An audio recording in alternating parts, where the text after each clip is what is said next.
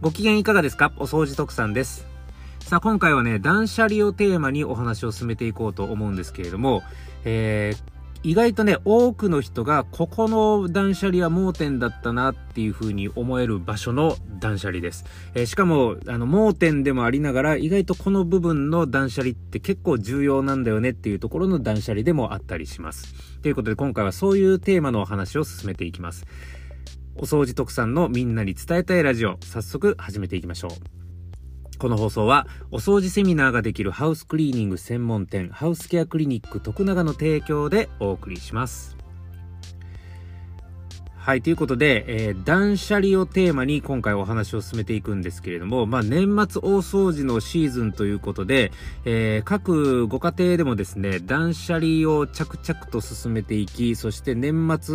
大掃除もね、えー、計画を立てて着々と進行中ですよっていう方は結構この放送を聞いてる中でも多いんじゃないかなと思います、この時期。はい、でもね、あのーここの断捨離に関しては結構盲点だったなっていう人がおそらく逆に多いんじゃないかなと思います。で、また、えー、結構でもその、ここの断捨離をしておくっていうことって意外と重要なんだよねっていうこともお話をしていこうかなと思ってますんで、えー、今の時代だからこそこの断捨離は大事なんじゃないかなっていう風なお話ですね、今回は。はい。で、この今の時代だからこそ大事になってくる場所の断捨離、どこなのかっていうと、実はスマホの中なんですよ。スマホの中のアプリの断捨離。えー、また、その SNS 上でもそうですね。SNS 上での断捨離。例えばフォロワー数の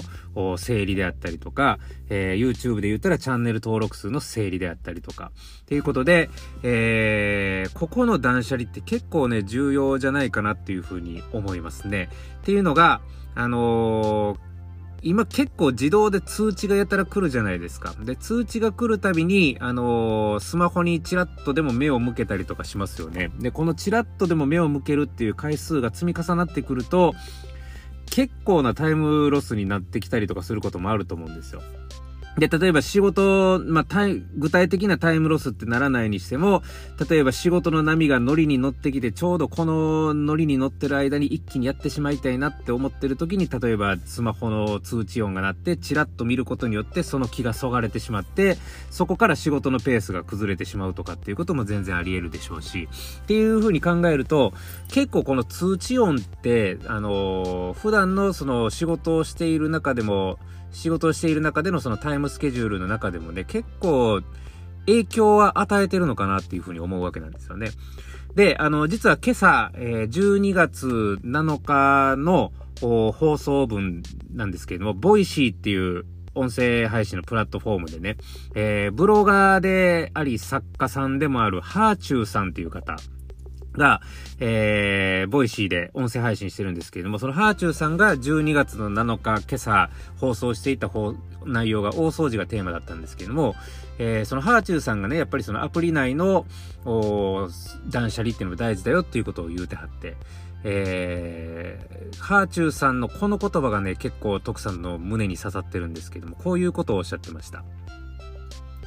必要のない情報を目の中に入れないようにする。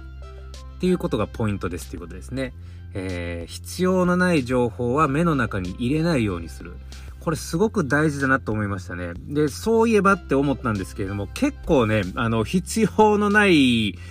ところで、あのー、やっぱやたらとスマホを触ったりとかしてますよね。で、インスタとかでも、あのー、なんだろう、仕事中にお友達が上げたインスタを見て、へーとかって言って仕事の集中力が欠けるようなような内容になったりとかっていうので、えー、いろいろね、やっぱ気がそがれる要素って、あの、多々あるわけですよ。で、その中でやっぱりその仕事に集中するモードに持っていくためには、やっぱり不必要な情報を全部取り除いてしまうっていうことも、まあ、ハーチューさんがおっしゃるように、これは、あの、そういう意味ではアプリの断捨離っていうのは全然必要なのかなっていうふうに思いますよね。あと、あのー、インスタとかでもやっぱフォロワー数を成立することによって、えー、どうでもいい人のたあの情報がタイムラインに上がってくることがなくなるので、本当に知りたい人の情報だけが SNS 上でも上がってくるっていう形が作れるわけですからね。うん、それってすごくやっぱり重要な話じゃないかなと思います。はい。そういう意味でも、その SNS 上の断捨離、えー、スマホ上でのアプリの断捨離、これってすごく大事かなとは思いますよね。で、結構ね、あのー、いろいろな人で、えー、そのスマホの使い方は様々あるんじゃないかなと思うんですけど、えー、皆さんはスマホのアプリをどういう風に整理をしてるかなっていうとこなんですけど、